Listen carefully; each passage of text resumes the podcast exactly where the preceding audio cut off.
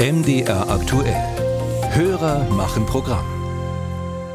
Man kennt ja diese Bilder von Tiertransporten auf unseren Autobahnen. Überholt man so einen LKW, erwischt man sich vielleicht kurz dabei, Mitleid zu haben und über den eigenen Fleischkonsum nachzudenken und was der so mit sich bringt. Stichwort Tierwohl. Auch unser Hörer Roland Feller aus Pirna denkt darüber nach. Bei einem Einkauf habe ich ein Stück Kalbfleisch gekauft. Beim Auspacken ist mir Folgendes aufgefallen. Geboren in Lettland, gemästet in den Niederlanden, geschlachtet in Belgien und zerlegt in Deutschland. Ich dachte, dieser Tiertourismus sollte längst eingeschränkt werden. Zu dieser Frage jetzt Ronny Arnold.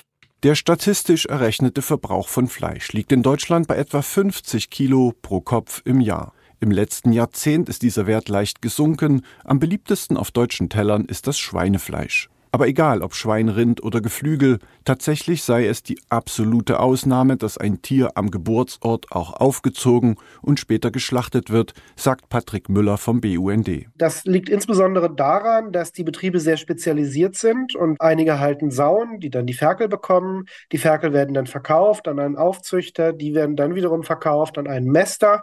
Der schlachtet aber natürlich selber gar nicht mehr, weil die Schlachtbetriebe höchst spezialisierte Betriebe sind und deshalb geht es dann dann zum Schlachter. Der verarbeitet aber gar nicht unbedingt, sondern das wird dann weitergeliefert an einen Verarbeiter und der macht dann beispielsweise Wurst draus oder legt sie ein für irgendwelches Grillgut. Und in dieser langen Kette legen die Tiere auch viele Kilometer zurück, teils über Landesgrenzen hinweg, bestätigt Müller die Annahme des Hörers. Die Landwirtschaft ist ein ganz normaler Wirtschaftszweig in Anführungsstrichen, wo leider, muss man sagen, sehr viel auf Wirtschaftlichkeit und leider nicht ganz so viel auf das Tierwohl geguckt wird. Gerade die Langstreckentransporte sind keineswegs gut für die Tiere, sondern sind immer mit gewissem Leid verbunden und es wäre sehr viel besser, wenn die Aufzucht und die Mast mindestens das auf einem Betrieb stattfinden würde. Und auch für die Schlachtung gibt es durchaus Alternativen, wie Tiere auf dem Hof geschlachtet werden können.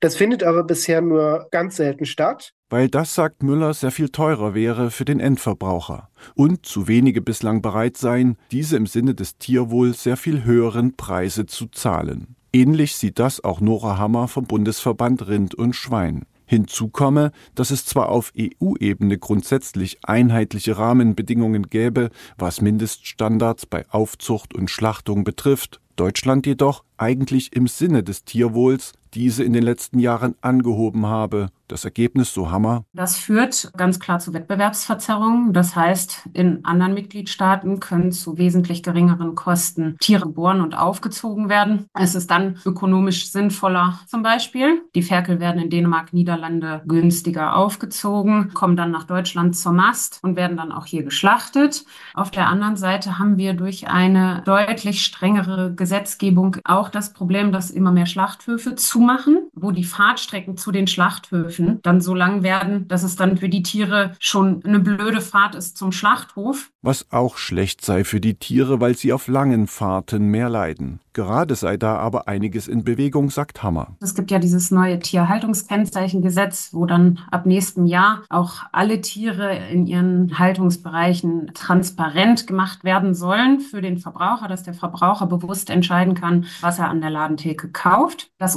unterstützen wir auch, absolut, also auch von landwirtschaftlicher Seite und von Wirtschaftsseite.